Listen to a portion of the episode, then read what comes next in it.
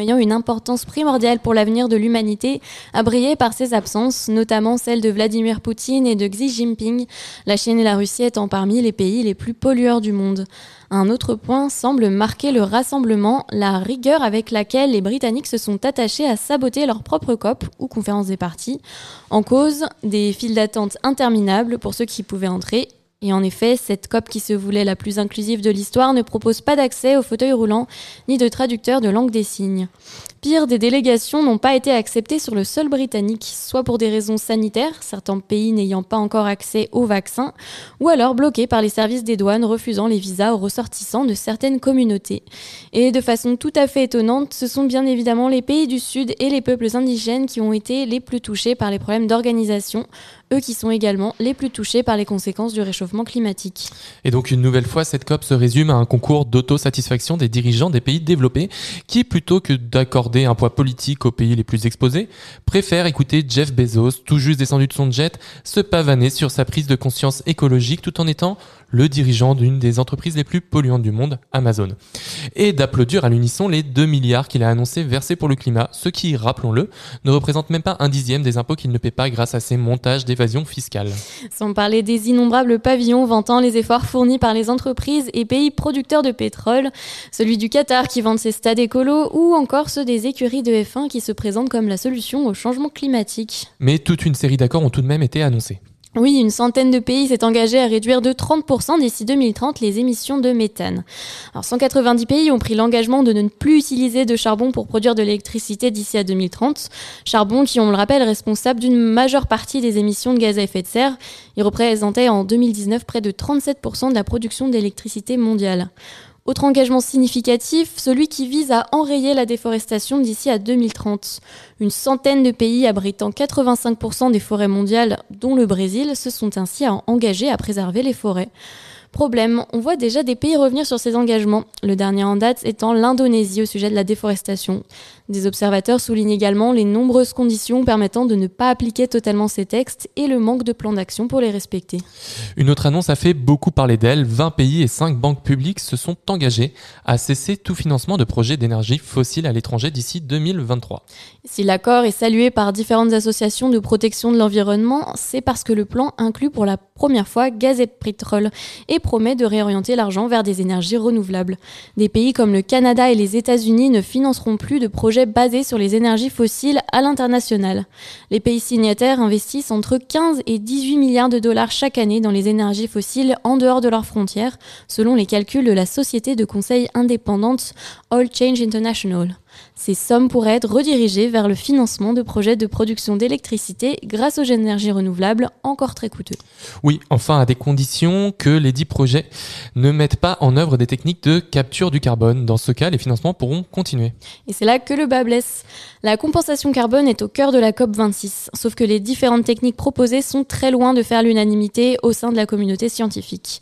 La première de ces techniques, la reforestation. Alors celle-ci pose plusieurs problèmes. Le premier, c'est que les forêts replantées le sont plus souvent sur des zones agricoles, dans des pays pauvres, privant les habitants locaux de leurs terres, et c'est une nouvelle forme de colonialisme vert. Autre problème, les forêts replantées le sont souvent en monoculture, de façon à les exploiter. Et la monoculture ne capte que très peu de CO2 par rapport aux forêts naturelles et ne permet pas à la biodiversité de s'installer. L'intérêt de ces techniques est donc très faible, voire négatif. Ensuite, on trouve les investissements de recherche et développement dans les technologies euh, d'émissions négatives. Et pourtant, nous n'avons actuellement aucune certitude que cela n'aboutisse, ni que cela permette un impact significatif si tel était le cas. C'est avant tout de l'argent dépensé ailleurs que dans la décarbonation directe, sans compter que ces recherches sont très souvent énergivores. Quant au captage de CO2 dans les océans et dans les sols, ces technologies sont très coûteuses et nécessitent l'utilisation accrue de combustibles fossiles. Rajoutez à cela qu'elles tendent à acidifier les océans, ce qui met en danger la faune marine. Vous pouvez d'ailleurs vous référer à ce sujet à la conférence qu'a donnée Catherine Jandel le 7 octobre pour la rentrée de l'Anthropocène à l'école urbaine de Lyon. Et la France dans tout ça eh bien, la France ne fait pas partie des 20 pays qui se sont engagés à arrêter les investissements dans les énergies fossiles à l'étranger. Elle reste sur son agenda personnel avec une sortie prévue en 2030. Pour Clément Sénéchal, porte-parole climat de Greenpeace France dans les colonnes de Libération. La France a un agenda pro-gaz et pro-nucléaire. Elle a besoin d'étendre sa stratégie et ses compétences nucléaires, notamment dans les pays de l'Est. Et pour cela, elle doit prendre en compte les intérêts de ces pays. Ce qui signifie développer des projets liés à l'industrie du gaz.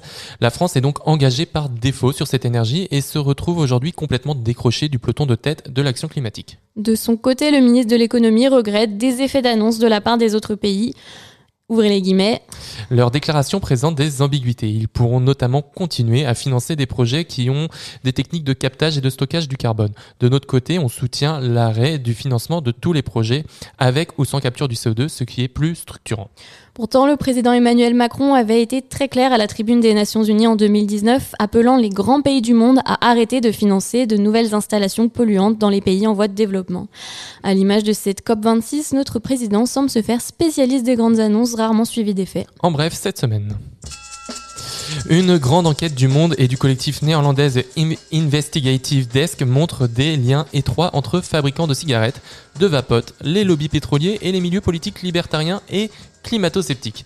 Tout ce beau monde s'accorde sur leur haine viscérale de l'État qui risquerait de mettre son nez dans leurs affaires et s'organise donc à grand renfort de milliards pour faire de la désinformation et en créant des associations de consommateurs fictifs pour peser sur le débat public. La course à l'armement se joue actuellement en Chine. Selon un rapport de Washington, la Chine aurait très largement accéléré son processus d'armement nucléaire, visant la détention de plus de 1000 têtes nucléaires en 2030 contre les 500 estimés jusqu'à présent. Pékin veut ainsi se mettre au niveau de ses rivaux, notamment américains et russes, se préparant à devoir contre-attaquer rapidement si une attaque devait être menée à son encontre. Cette information doit forcément être mise en lien avec la lutte d'influence qui se joue actuellement entre Américains et Chinois à Taïwan. Le New Deal de Biden a enfin été soumis au vote du Congrès américain vendredi dernier. Cet énorme plan d'investissement fait l'objet d'un accord entre les responsables du Parti démocrate devant la Chambre des représentants. Malgré tout, le vote risque d'être tendu. Alors déjà, de quoi parle-t-on, Emma? Bien, La première partie du programme Build Back Better de Joe Biden avait été dévoilée fin mars dernier et constituait un plan d'infrastructure de 2250 milliards de dollars.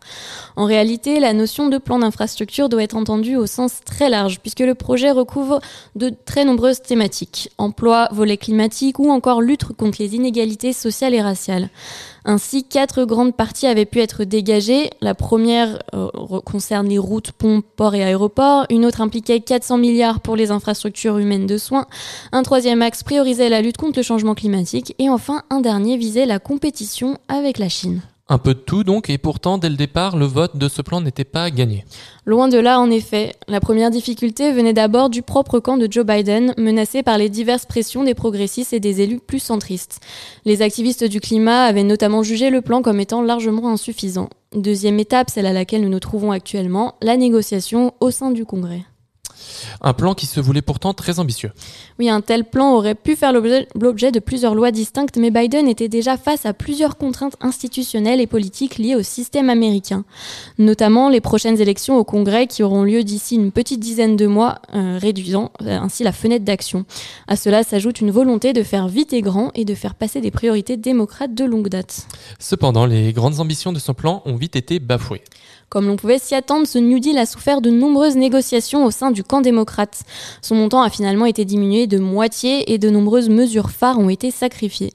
En cause principalement deux individus, le sénateur de Virginie occidentale Joe Manchin et l'élu de l'Arizona Kristen Sinema, dont les votes sont indispensables dans un Sénat divisé en deux camps égaux de 50 membres. Ceux-ci ont donc tout fait pour diminuer l'ambition et le montant du programme. Personne ne devrait avoir à choisir entre un emploi et un salaire ou prendre soin de soi et d'un être cher, un parent, un conjoint ou un enfant.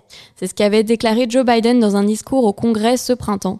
Promesse de campagne, la mesure aurait dû permettre à des millions d'Américains de bénéficier d'un congé payé pour maladie ou garde d'enfants qui aurait dû s'étaler initialement sur 12 semaines. Et si des premières négociations l'avaient déjà réduit à 4, il a tout bonnement été abandonné dans la version finale. Mais c'est également le système d'assurance maladie publique, Medicare, dont les prestations devaient être étendues, qui a été sacrifié.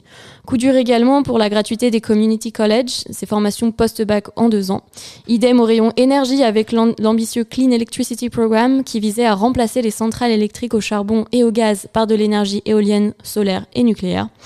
Et cette fois, c'est encore la faute de Joe Mankin euh, qui s'y est fortement opposé. Alors la faute à qui? La faute au lobby. Dans le cas de Mankin, pas de surprise puisqu'il représente un État minier et est financé par l'industrie du charbon dans laquelle il possède des intérêts. Euh, l'élu cinéma fait de son côté partie des principaux destinataires des contributions électorales versées par Big Pharma. Un programme déjà bien entaillé et qui risque encore de prendre un coup dans l'aile après son passage au Congrès. Parlons tourisme à présent, un sujet qui fait écho à notre interview de tout à l'heure dans laquelle nous évoquerons l'avenir du tourisme en montagne. Une cinquantaine de chefs d'entreprise et de décideurs du secteur du tourisme ont été réunis par le président Emmanuel Macron jeudi 4 novembre dernier lors du sommet Destination France. Une occasion pour le président de marquer son engagement pour ce secteur durement affecté par la crise sanitaire, mais aussi de conforter la place de la France comme première destination touristique mondiale, tout en accompagnant sa transition vers un tourisme durable. Le poids de l'industrie du tourisme dans l'économie française, 7,4% du PIB pour 2 millions d'emplois directs et indirects, s'est plus que jamais fait ressentir pendant la pandémie, mais la filière s'est longtemps sentie négligée.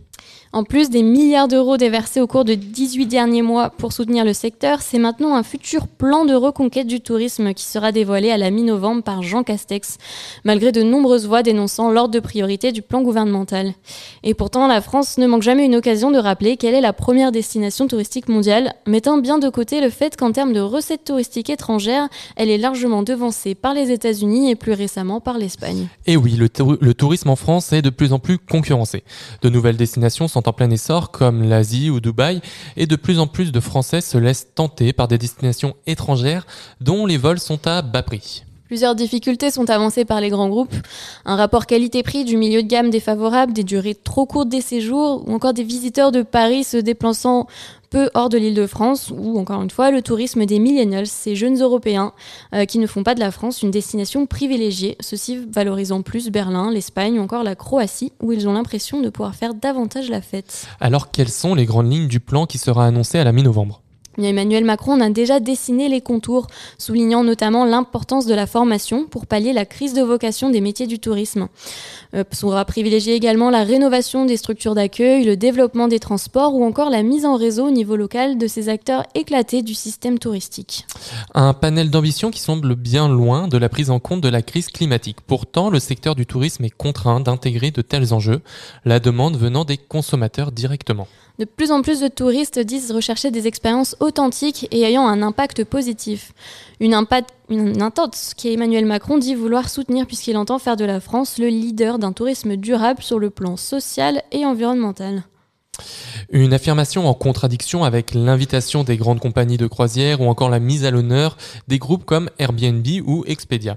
Et surtout, comment faire du durable quand tout est encore misé sur la clientèle lointaine, quand on sait l'impact du transport aérien sur les émissions de CO2. La bonne. Nouvelle de la semaine.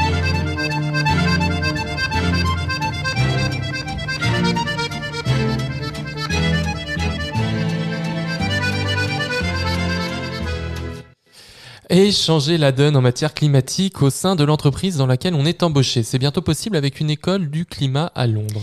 C'est sur la base d'un constat simple que Sophie Lambin a créé il y a un an et demi à Londres la Climate School. Si les entreprises sont de plus en plus impliquées pour la transition climatique, reste encore un trop grand écart entre intention et moyens mis à disposition des collaborateurs. Les employés sont trop peu au courant des actions qu'ils peuvent entreprendre au sein de leur structure. Cette école offre ainsi des formations entre 3 et 6 mois qui varient selon le niveau d'ambition. De la simple prise de conscience à l'action au sein de son département ou même de plusieurs pays, plusieurs formules sont proposées. Et surtout, tous les secteurs entrepreneuriaux sont concernés ainsi que toutes les fonctions, qu'il s'agisse de la vente, la logistique ou les RH la première étape de la formation consiste en un bilan qui fait l'état des lieux des capacités de transformation de l'entreprise. Ensuite, les employés reçoivent l'accès à une plateforme qui reprend du contenu. Pour l'instant, le groupe ne travaille qu'avec les entreprises engagées vers la neutralité carbone, mais le mouvement est en passe de se développer. Regard sur l'actualité. L'information des mondes urbains, Anthropocène. Le journal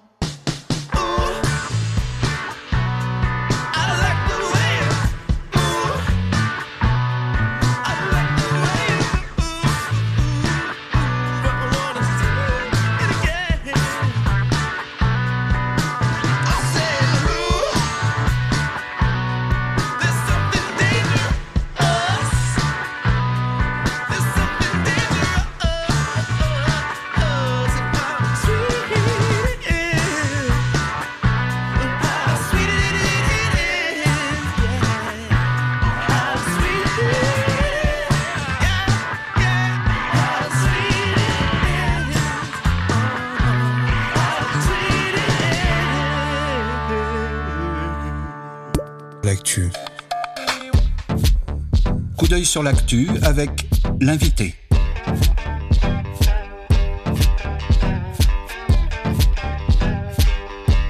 Coup d'œil sur l'actu avec l'invité. L'invité des regards. Et nous sommes de retour dans Regard sur l'actu pour le coup d'œil de notre invité. Et aujourd'hui, à l'occasion de l'exposition Anthropocène alpin Quel avenir pour nos montagnes, nous allons évoquer l'avenir des stations de ski, notamment de basse et moyenne montagne, c'est-à-dire en dessous de 2000 mètres.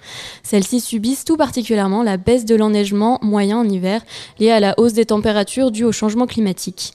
L'enneigement est de moins en moins conséquent et se produit sur des durées de plus en plus courtes. Si les stations ont investi massivement dans des infrastructures produisant de la neige artificielle, cette méthode présente elle-même des limites puisqu'elle nécessite une température minimale pour fonctionner, sans compter son impact environnemental calamiteux. Et à ce titre, nous accueillons aujourd'hui Olivier Erard, directeur du syndicat mixte du Mont d'Or et l'un des principaux acteurs de la transition climatique de la station jurassienne de Métabier. Bonjour Olivier Erard.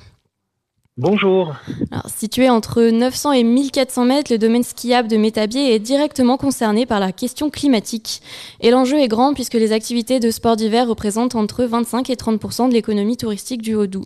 C'est pourquoi ses dirigeants ont commandé en 2020 une étude de son avenir climatique afin d'anticiper l'avenir de ses infrastructures et de ses investissements. Alors, cette étude climatique a été produite par Climsnow et Climsnow, pardon, et a démontré plusieurs points, dont la condamnation de la station d'ici 2030 2035, la pratique du ski alpin n'étant plus rentable passé ce délai. Et un constat qui a amené le syndicat mixte à anticiper et prévoir la fermeture du domaine, une première en France, et la mise en place d'un plan de transition climatique pour continuer de faire vivre le territoire. Et c'est de cette transition que nous allons parler aujourd'hui avec vous, Olivier Erard. Merci d'être avec nous aujourd'hui. Donc, pour commencer, alors pour commencer, euh, donc l'idée euh, n'est pas de tout arrêter d'un coup hein, dans, cette, euh, dans cet arrêt de, l'activité du ski, mais bien de mettre en place une véritable transition, notamment sur la période 2020-2040, avec un maintien des activités de ski. Est-ce que vous pouvez nous éclairer sur les différentes phases de transition pour arriver jusqu'à cette période?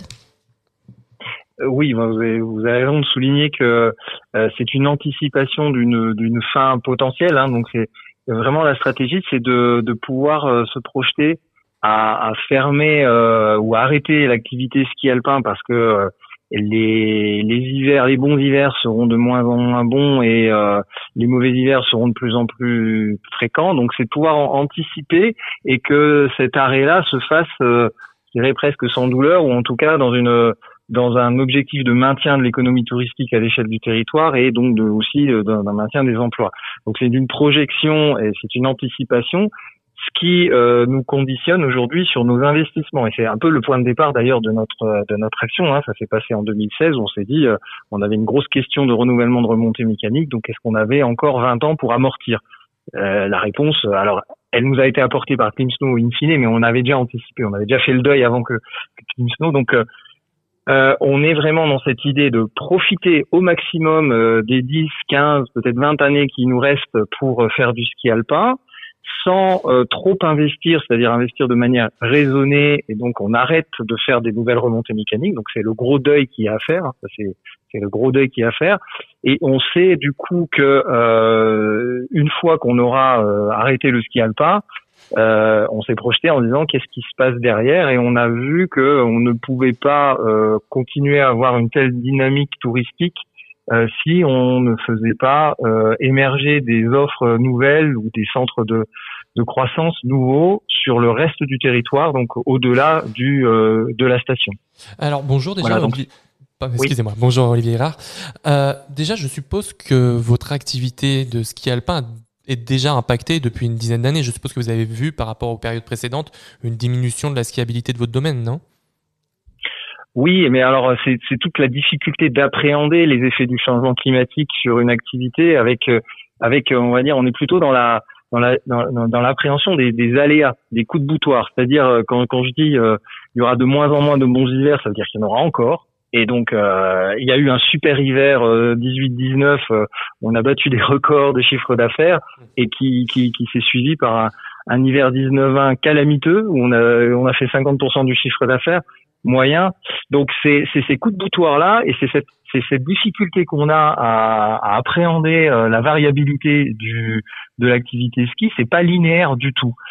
Donc donc la grosse difficulté, c'est de, c'est de savoir à quelle fréquence, quelle fréquence acceptable, jusqu'à quelle fréquence acceptable on peut euh, absorber des mauvais hivers. Et nous, c'est vrai que le travail qu'on a fait en interne avec euh, avec les techniciens qui fabriquent la neige de culture, qui dament, etc., c'est d'essayer de sentir un petit peu, euh, peut-être de manière un peu empirique, euh, de se dire est-ce que finalement, oui, depuis quelques années, on voit que même les plages de froid sont de plus en plus réduites et que finalement euh, on court de plus en plus de risques à produire de la neige de culture en dessous d'une certaine euh, altitude. Euh, donc effectivement, il y a, y a, y a, y a une, intuition, un sentiment que euh, il y a de moins en moins de plages de froid au bon moment. Et puis, bah, l'enneigement naturel est de plus en plus variable. Voilà, c'est effectivement une tendance qu'on qu'on observe nous sur le terrain, qu'on a plus du coup, qu'on a pu du coup modéliser, conceptualiser d'une part par l'analyse des données météo qu'on avait, et puis qu'on a pu finaliser effectivement avec le modèle ClimSnow. Et justement, cet enneigement naturel qui est de, de, moins en moins présent, il amène à des, des, investissements qui sont alors qui sont critiqués, mais qui sont en fait nécessaires. Euh, donc notamment cette phase de transition, elle passe par euh, bah, par l'investissement dans, des canons à neige. Est-ce que est-ce que ça fait partie des, des seuls investissements du coup qu'on maintient, ou est-ce qu'il y en a d'autres pour euh, pour cette phase de transition? Bah, nous, ça a été un cap euh, vital, c'est-à-dire que nous, ça y est, c'est fait, la neige de culture, c'est fait, mais c'est assez récent, c'est 2013. Euh, mais du coup, on a une installation qui est neuve, euh, qui est performante, et on couvre 40% du domaine skiable. Et aujourd'hui, effectivement, j'entends des critiques. Bah, vous êtes marrant, vous avez décidé, vous anticipez la fin du ski, puis vous avez fait de la neige de culture, fallait pas le faire. Mais je dis que si on l'avait pas fait, on serait même pas là pour en parler, et l'économie touristique se serait déjà sans doute cassé la figure.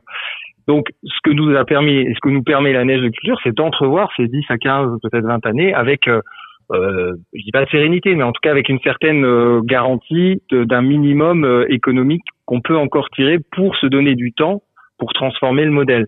Donc oui, la neige de culture, c'est en tout cas pour nous, c'était un passage obligé euh, on le regrette absolument pas, mais quand on l'a fait, c'était pas dans une optique de transition. Hein. Euh, c'est d'ailleurs assez intéressant et vous dire un peu la, la portée de la transformation qu'on a fait. C'est en 2013, euh, quand on fait la neige de culture, ça veut dire qu'on y a travaillé depuis 2006. Euh, eh bien, on était dans une optique de relance du ski alpin. On, était jusqu'en 2017 dans une vraie euh, dynamique de relance du, ski alpin. Donc, euh, et, l'interpellation sur la, la durée d'amortissement de remontée mécanique ben, a fait complètement s'écrouler le, le, château de cartes. Voilà. Et on regrette pas d'avoir fait la neige de culture puisque ça nous donne quand même l'espoir de tenir encore 10-15 ans. Et justement, tout à l'heure, vous parliez de, de, deuil, en fait, qui est fait de, de la fermeture de, de, cette station qui va être envisagée. Alors, moi, j'aimerais savoir quelle a été la réception par les différents acteurs de, la station de cette décision de, voilà, d'arrêter la pratique du ski alpin Alors oui, vous parler de deuil et, c'est des deuils au pluriel en fait. Hein, c'est des petits deuils euh, et, et, et, quand je dis ça, c'est c'est vraiment pour euh, pour donner cette image que euh, les résistances, puisque dans toute transformation de système, vous avez des résistances qui apparaissent, c'est normal. Un système, il est, il est, il est en équilibre et il évolue entre deux forces contradictoires, qui est une force de conservation et une force d'évolution. Donc, quand on est, on a un système en équilibre, dès que vous commencez à le, à le bouger, ça résiste. C'est naturel et c'est bon signe. Ça veut dire qu'on est au cœur d'un changement euh, euh, structurant. Euh, donc nous, en fait, les, les, les, deuils et donc les résistances se sont faites de manière très progressive, c'est-à-dire que euh, on s'est d'abord forgé une opinion en interne, niveau technique. Ensuite, on a élargi un cercle d'élus très proches, décideurs. Et puis progressivement. Donc, euh, quand on est arrivé euh, auprès des sociopros qui vivent de la station, on avait déjà une, histoire complète à raconter. Quand je dis ça, c'est pour souligner l'importance du récit.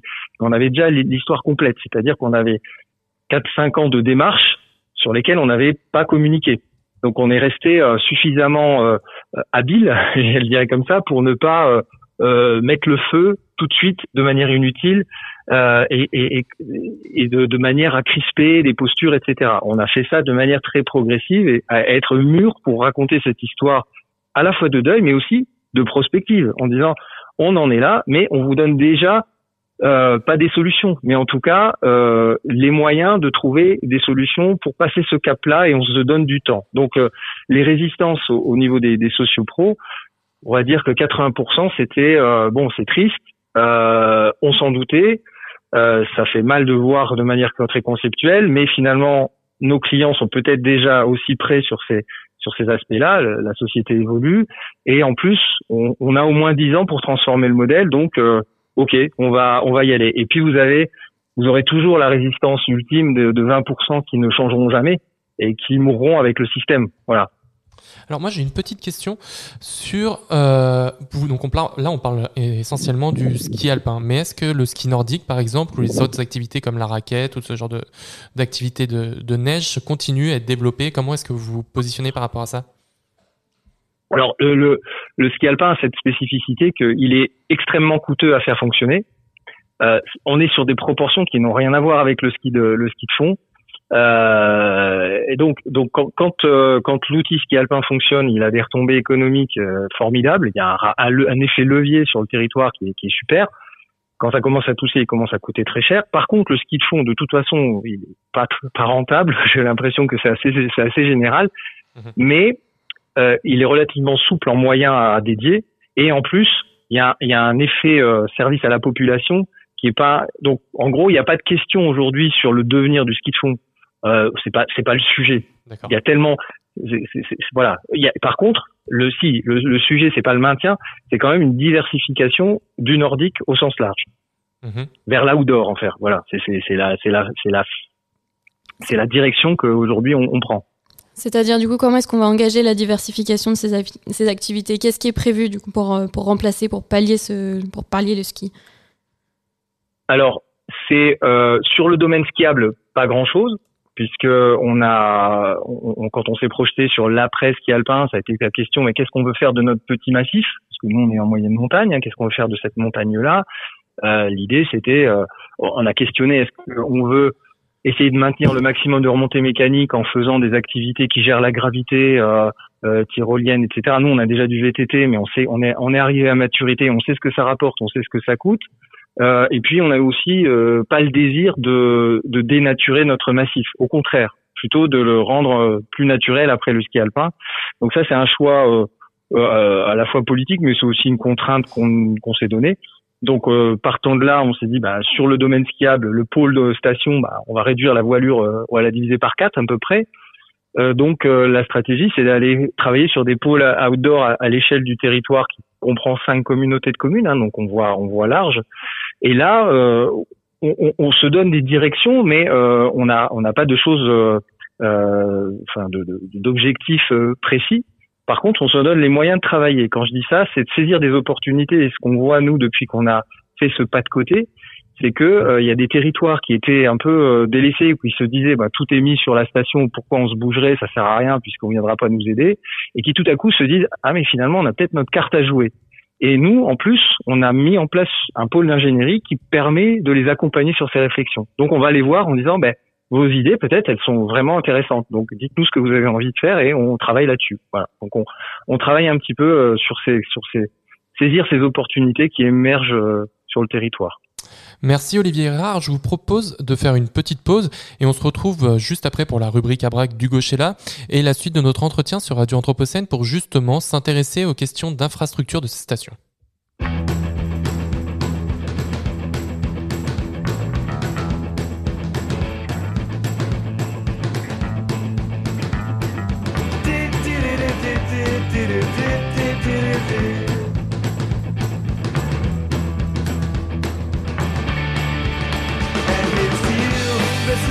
father's son. But Jesus loves you more than you will know. Whoa, whoa, whoa. God bless the please, Mrs. Robinson. Heaven holds a place for those who pray. Hey, hey, hey. Hey, hey, hey. We'd like to know a little bit about you for our files. We'd like to help you learn help yourself. Look around you, all you see are sympathetic eyes. Stroll around the grounds until you feel at home. And here's to you, Mrs. Robinson. Jesus loves you more than you will know. Whoa, whoa, whoa. God bless you, please, Mrs. Robinson. Heaven holds a place for those who pray. Hey, hey, hey.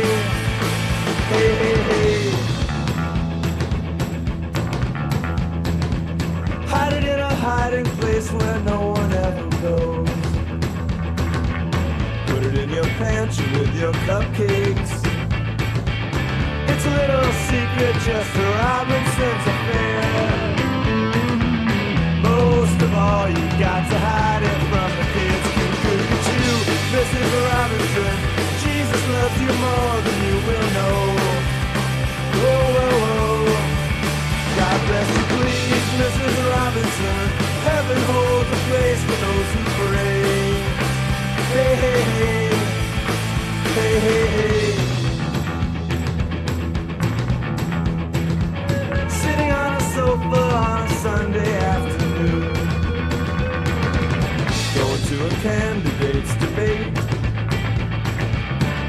About it, shout about it when you got to choose. Every way you look at it, you lose. Where have you gone, Joe DiMaggio? Our nation turns its lonely eyes to you. Woo, woo, woo. What's that you say, Mrs. Robinson? Joe and Joe has left and gone away. Hey, hey, hey. Hey, hey, hey.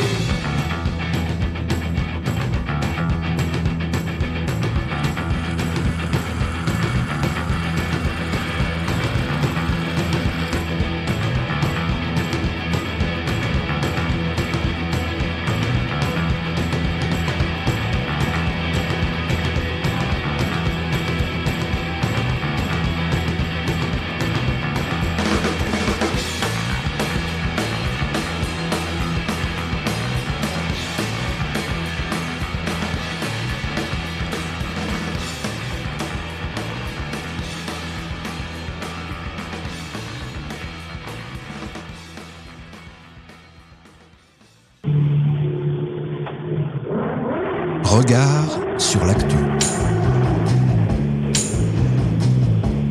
Regard sur l'actualité à l'aune de l'Anthropocène. Regard sur l'actu.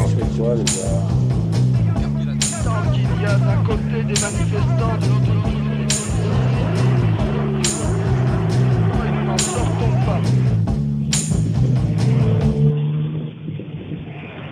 De retour dans Regard sur l'actu, toujours en direct sur Radio Anthropocène et en compagnie d'Olivier Erard. Il est l'heure de retrouver Hugo Chella pour sa rubrique à braque.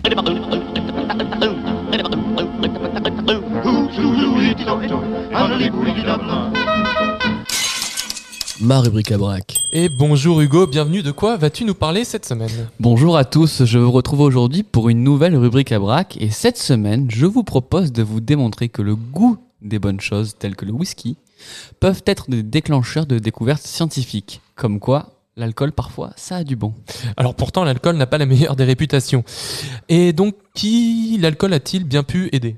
Connaissez-vous Claude Lorius? C'est un glaciologue français dont les recherches sur la composition des inclusions gazeuses dans les glaces polaires ont permis entre autres de découvrir et de caractériser avec précision les climats d'anciennes époques de la Terre et d'en mesurer leurs variations dans le temps.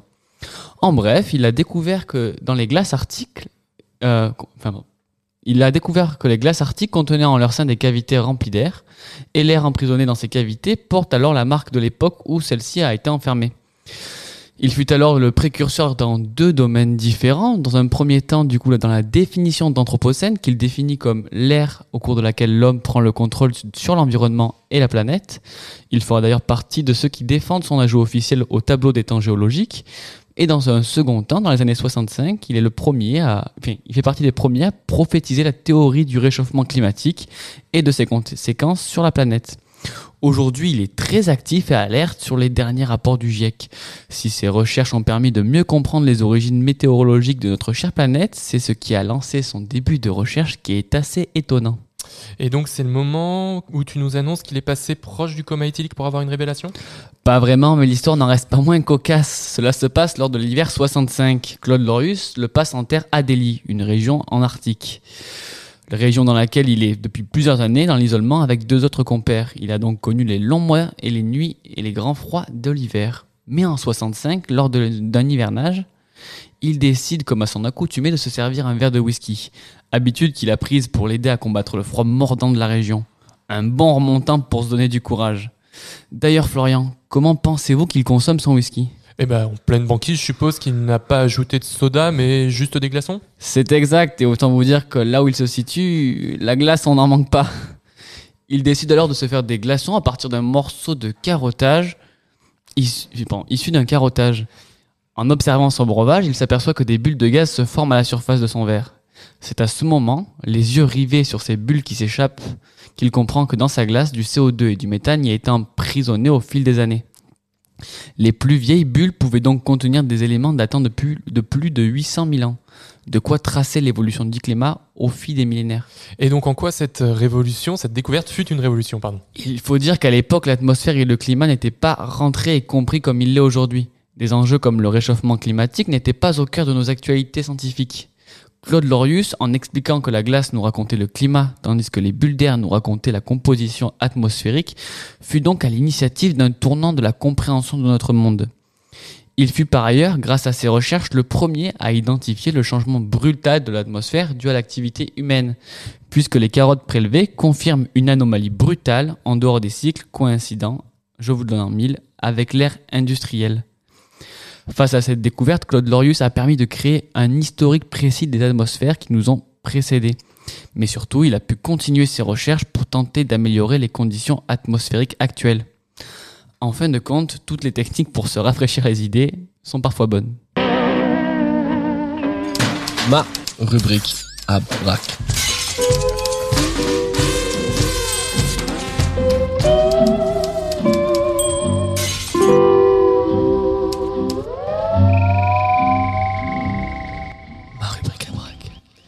Quant à vous de votre côté, monsieur Olivier Erard, est-ce que c'est en mettant des glaçons dans votre verre de whisky que vous vous êtes aperçu du réchauffement climatique? Non. Plus sérieusement, quel a été votre premier rapport sensible avec les effets du réchauffement? Comment est-ce que vous avez pris conscience pour la première fois qu'il y avait des changements, notamment dans votre station? Alors, euh, moi, à titre personnel, je suis glaciologue, donc ce que vous évoquiez de Claude Lorius, je, le connais bien et je l'ai vécu, mais dans les Andes, dans les Andes boliviennes. Euh, bah, au niveau de la, au niveau de la station, en fait, euh, euh, clairement, c'est quand- on a commencé à analyser les plages de froid euh, qu'on enregistrait en se disant, purée, il y a un secteur sur lequel un hiver sur deux, ben, on a c'est très risqué en fait d'imaginer avoir les bonnes plages de froid au bon moment. Alors, on Voilà. va... euh, merci euh, Olivier Erard. On va reprendre un petit peu le, le fil de notre discussion de tout à l'heure. On parlait des infrastructures. Et donc, euh, moi, ce qui, enfin, nous, ce qui va nous intéresser, c'est aussi de comprendre qu'est-ce que vous, qu'est-ce que les stations, qu'est-ce que votre station a prévu pour tout ce qui est infrastructure hôtelière qui peuvent être peut-être un petit peu surdimensionnées euh, suite à l'arrêt du, du ski alpin dans un futur proche et également des infrastructures euh, propres à la pratique du ski, c'est-à-dire les remontées. Alors c'est- là que on, il faut vraiment avoir à l'esprit que chaque station, chaque territoire est différent et que effectivement les critères qu'il faut prendre en compte, notamment, ce sont l'hébergement, mais d'autres l'état des installations, etc. Euh, nous, par exemple, on n'est pas une station euh, typique euh, alpine euh, au fond d'une vallée avec euh, une, euh, un hébergement hyper dépendant à la station. On a déjà une structuration de l'hébergement qui est diffus et qui déjà fonctionne à l'année. Euh, donc, euh, je dirais que c'est pas le problème. Euh, pour nous, la reconversion entre guillemets de l'hébergement n'est pas n'est pas le problème. Euh, quand quand, quand euh, puisqu'on, on- par contre, oui, c'est transformer ces modèles d'hébergement vers davantage d'activités outdoor. Donc là, c'est d'accompagner euh, plus les, les gestionnaires et, et travailler en réseau et en coopération pour euh, effectivement bonifier les offres outdoor euh, toute saison. Donc euh, voilà, on n'a pas de reconversion à, je dirais, lourde ou d'infrastructure à, à, dé- à démanteler. euh, euh, nous, on va garder le tissu d'hébergement qu'on a, il n'y a pas de souci. Sur les remontées mécaniques, euh, sincèrement, c'est pas le problème. C'est-à-dire, on sait démonter des appareils. Euh, et puis, à l'échelle des, des enjeux financiers, c'est pas ça qui coûte cher. Donc, euh, on s'est pas projeté sur l'après. Viendra le temps où la décision effective sera là. Et puis, bon, bah, le démontage, on sait faire. Enfin, nous, euh, voilà, on a déjà on a déjà démonté des téléskis, des, télé- des télésièges, on sait faire. Voilà. C'est pas bon. Pour moi, c'est pas un sujet central en fait. Le, le côté démantèlement, il faut le faire, mais on sait le faire. Voilà. Et cette démarche bah, qui est très aboutie, est-ce que ça a pu être, euh, ce que vous avez pu voir, ça a été quelque chose d'incitatif en fait pour d'autres stations bah, déjà de basse et de moyenne montagne Est-ce que vous avez pu avoir des discussions avec des directeurs d'autres d'autres stations qui, ont pu être inspirés en fait par ce modèle? Alors déjà, nous, notre volonté, c'est pas de faire du prosélytisme, c'est pas de dire qu'on est un exemple. Je dis, c'est tellement complexe euh, que chaque cas est différent. On est surpris euh, de, de l'écho finalement que fait Métabier. Euh, et effectivement, on est sollicité par des territoires qui nous ressemblent. Et donc, on les accueille et on discute et on voilà, on fait part de nos expériences qui va les éclairer eux dans leur situation à, euh, prendre le, le sujet à, à, la manière qui leur convient le mieux en fonction du contexte. Oui, donc il y a, y a effectivement euh, oui des, des, beaucoup de territoires de, qui nous ressemblent, qui nous qui nous interpellent. D'accord. Est-ce qu'on a eu, euh, est-ce que vous avez eu un, un soutien euh, étatique en fait à cette transition de, des stations de ski? Est-ce que c'est quelque chose qui est, qui est envisageable ou même un, soutien de d'autres collectivités territoriales? C'est quoi le, c'est quoi les liens en fait avec ces différents niveaux de collectivité? Ah, je dirais que c'est non seulement, euh, enfin c'est, c'est consubstantiel de, du projet, c'est-à-dire que euh, nous, grâce euh, grâce au soutien de l'État, bien sûr notre premier soutien c'est notre département qui est le qui, qui, qui est le, le, premier soutien financier de la station, euh, donc de notre région, de l'État, et là encore plus au travers du plan montagne, on est pleinement, pleinement accompagné euh, en investissement. Pour vous dire, notre projet euh, de d'investissement pour pour faire cette transition, c'est de l'ordre de 11 millions. On est financé à 80% Donc, euh, grâce au plan montagne, grâce au plan de raison, relance régionale et à une subvention exceptionnelle du département du Doubs. Donc, euh, ouais, on est en, en, en, soutien extrême, je dirais. Et en plus, on est lauréat du, du, du, programme Avenir Montagne Ingénierie, ce qui nous permet d'ajouter de l'ingénierie relationnelle, donc une autre type, une autre forme d'ingénierie qui nous est indispensable pour qu'on construise le modèle de demain. Donc je dirais tout, toutes les, tous les moyens nous sont, nous sont donnés quoi. Et quel regard peut-être portez-vous sur la politique touristique euh, de l'État français? Est-ce qu'il s'engage dans cette transition-là? Et est-ce que vous vous sentez concerné par, euh, par cette politique? Bah en fait, euh, avec le plan euh, Avenir Montagne, il donne clairement des signaux sur la. Il offre à des territoires qui veulent se transformer les capacités de se transformer.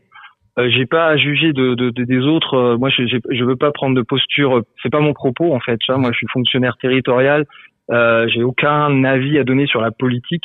Ce que je constate, c'est que le plan Avenir Montagne offre toutes les possibilités à des stations qui ont légitimité à perdurer, à être plus durables, et puis euh, d'autres à se transformer complètement. Après, euh, j'ai un avis personnel, mais que je ne donnerai pas. Voilà. D'accord. Et, et peut-être, est-ce que enfin, là, on a évoqué le fait que vous étiez la première station française à rentrer dans une démarche de transition post-ski alpin. Est-ce qu'il y a peut-être un mouvement plus international? Est-ce que vous connaissez d'autres stations dans d'autres pays qui ont qui proposent le même cheminement? Comment est-ce que est-ce que vous avez des relations également avec elles? Comment est-ce que ça se ça se passe de ce côté-là? Alors, euh, on a on a effectivement intégré une réflexion à l'échelle de l'arc alpin, en tout cas, donc via la stratégie de l'Union européenne sur la, région alpine. Et il se trouve que ben oui, qu'effectivement, on échange avec euh, d'autres pays de, l'arc alpin. En tout cas, sur l'arc alpin, on est un peu pionnier aussi sur la, euh, au niveau arc alpin. Donc, euh, ça aussi, c'est surprenant. Donc euh, voilà, je suis sollicité pour construire des projets interreg sur ces thématiques-là. donc voilà, plutôt euh, plutôt pionnier encore à ce niveau-là. C'est surprenant plutôt qu'autre chose en fait. Tout à l'heure, vous, vous, évoquiez que vous vouliez pas, du coup, vous aviez pas cette posture politique. Euh, moi, j'ai une question sur la sur la position en fait des, élus. Si on revient vraiment à l'échelon local, euh, quelle a été en fait la position des élus par rapport à, ce projet et quel a été leur leur rôle en fait? Est-ce qu'ils ont eu un rôle aussi dans la dans la concertation? Est-ce qu'ils ont est-ce qu'ils ont été plutôt source de blocage ou alors force force, bah, force de, transition bah, Rôle essentiel, euh, puisque l'enjeu hein, de, toute cette transformation, c'est que le territoire s'approprie les enjeux. Donc, ça paraît bateau ce que je dis, mais euh, quand on commence à se dire il faut sortir du, du périmètre domaine skiable, le domaine skiable, il s'est créé sur une dynamique des années 60 où on venait plaquer un modèle économique sur les territoires finalement, quel que soit le territoire. Euh, euh, certains qualifient d'ailleurs ce modèle de aterritorial. Donc l'enjeu, c'est bien que le territoire s'empare de ça. Donc le territoire, euh, ces, acteurs, ces leaders, ce sont les élus. Donc euh, nous, euh, ça, ce que je vous ai expliqué, c'est que ça a été progressif, hein, d'un noyau de décideurs exécutifs au sein euh, de notre syndicat, euh, on est en régie, hein, donc euh, euh, eh bien on a élargi progressivement aux élus de la communauté de communes, aux élus du département, euh, etc. Et en fait, quand on est arrivé, c'est cet effet progressif qui a permis de construire progressivement et de franchir les étapes. Euh, donc voilà, donc euh, je dirais que c'est pas une question d'adhésion des élus puisqu'ils ont été acteurs complètement de la stratégie. Après, euh, le travail de technicien que je suis, c'est d'alimenter, c'est de proposer, c'est de questionner, c'est de voilà, c'est ce travail-là et c'est de et c'est de construire aussi le récit tout en construisant. Donc parce que en fait, les élus sont les canaux de diffusion, donc c'est ce qui permet de de, concrétiser finalement l'action. Hein, donc euh, on, est aussi sur ce registre-là. Et au niveau de, au niveau du, en fait, de, l'habitant, même du, citoyen ou même du, touriste, est-ce qu'il y a eu des, des actions en fait de communication qui ont été faites, euh, qui ont été faites par la station justement pour expliquer ce, ce, bah, ce nouveau modèle qui va être mis en place? Alors ou- ou- oui, on, mais, on, mais je dirais qu'on démarre puisque, comme je le disais, on a vraiment commencé à communiquer que fin 2020, Ok. une fois qu'on savait qu'on y allait, euh, qu'on y allait. C'est-à-dire qu'on avait cette histoire complète où on disait où on en est en, en termes de choix, mais qu'on donnait de la perspective sur l'après. Ça nous semblait primordial euh, pour dire euh, finalement faire passer entre guillemets la pilule, passer le cap du deuil. Vous savez, c'est cette fond ce fond de courbe là qui il faut remonter derrière et pour remonter, il faut donner de la perspective. Donc on a commencé très modestement au début de cette année par des ateliers de design fiction où on a associé de la population, des, des agriculteurs, des forestiers. Enfin voilà, on essaie de mixer des, des parties prenantes sur le territoire. Et ça, c'est quelque chose qu'on va grossir à l'occasion de, de, bah, de la dynamique Avenir Montagne avec cette ingénierie relationnelle. Donc là, le, vraiment, les moyens qu'on dédie, c'est quasiment exclusivement à ça, c'est de faire en sorte que l'émergence du nouveau modèle, ça vienne vraiment du territoire et euh, euh, que les populations s'en emparent, que les, tous les sociopros tourisme et hors secteur tourisme s'emparent aussi du- du projet. Voilà. Eh bien, merci beaucoup, Olivier Gérard. Notre entretien touche à sa fin. Je rappelle que vous êtes directeur du syndicat mixte du Mont d'Or et l'un des principaux acteurs de la transition climatique de la station de ski jurassienne de Métabier, première station française à proposer un plan post-ski alpin. À bientôt sur Radio Anthropocène. Merci beaucoup. Bonne journée à vous. Au revoir.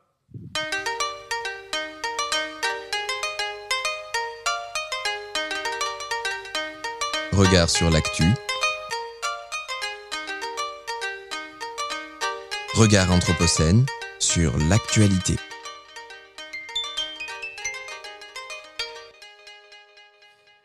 Et merci à tous de nous avoir suivis. Ne bougez surtout pas, Radio Anthropocène continue toute la journée en direct du studio Item. Vous retrouverez à 14h demain la santé consacrée à la psychiatrie animée par Juliette Michel.